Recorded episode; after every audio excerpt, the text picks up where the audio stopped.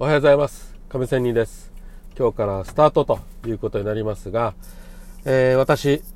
えー、投資でマイナス3000万というお金を抱えて債務整理までいたしました。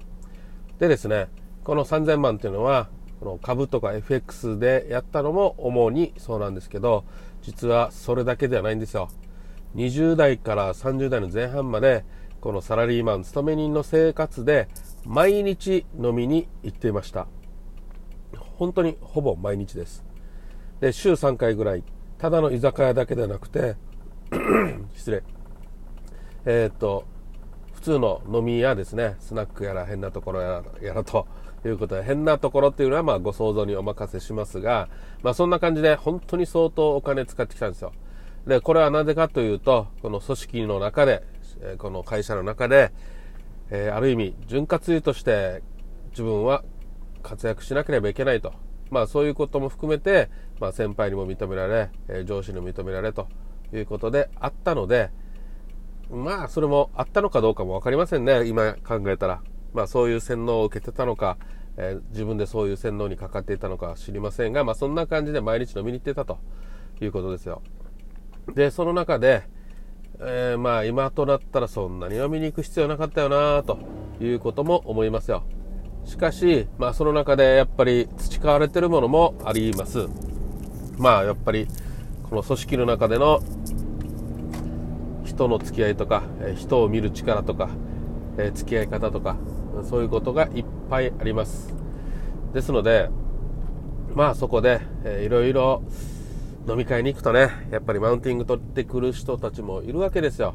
自分の過去の話とか、えー、要は武勇伝とかねそういうこともあります。でもちろんその中でも自分も武勇伝を後輩に喋ったりね、えー、することもあってまあ何をもってお前はそういうことをするんだということで自分自身もいろいろね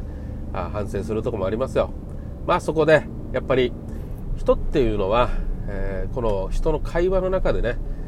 自分の弱さも見せないとやっぱり人ってね自分の話を聞いてくれたりなんだあの、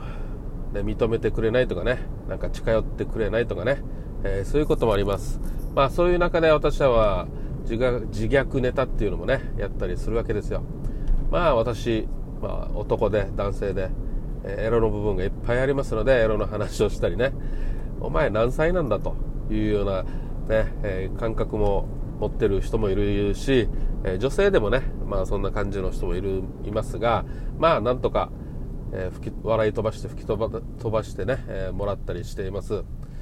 はい、そんな感じでね、やっぱり人ってずっとガチガチね、ガードを張っているっていうだけでは、ね、人の意見、自分の意見を聞いてくれないよなと。ちょっと弱さを見せたり、恥ずかしいところをガツンと出してね、えー、バカをやったりね、もうお笑いを取ったりね、えー、そういうところにやっぱりね会話は生まれるし笑いも生まれるし、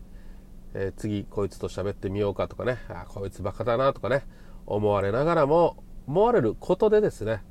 えー、なんだあの話をしてくれるとか話をしてもらうだなとかねコミュニケーション取ってきてもらえるとかねそういうことにつながるよなっていうのがやっぱりあります。まあこれ当たり前といえば当たり前なんですが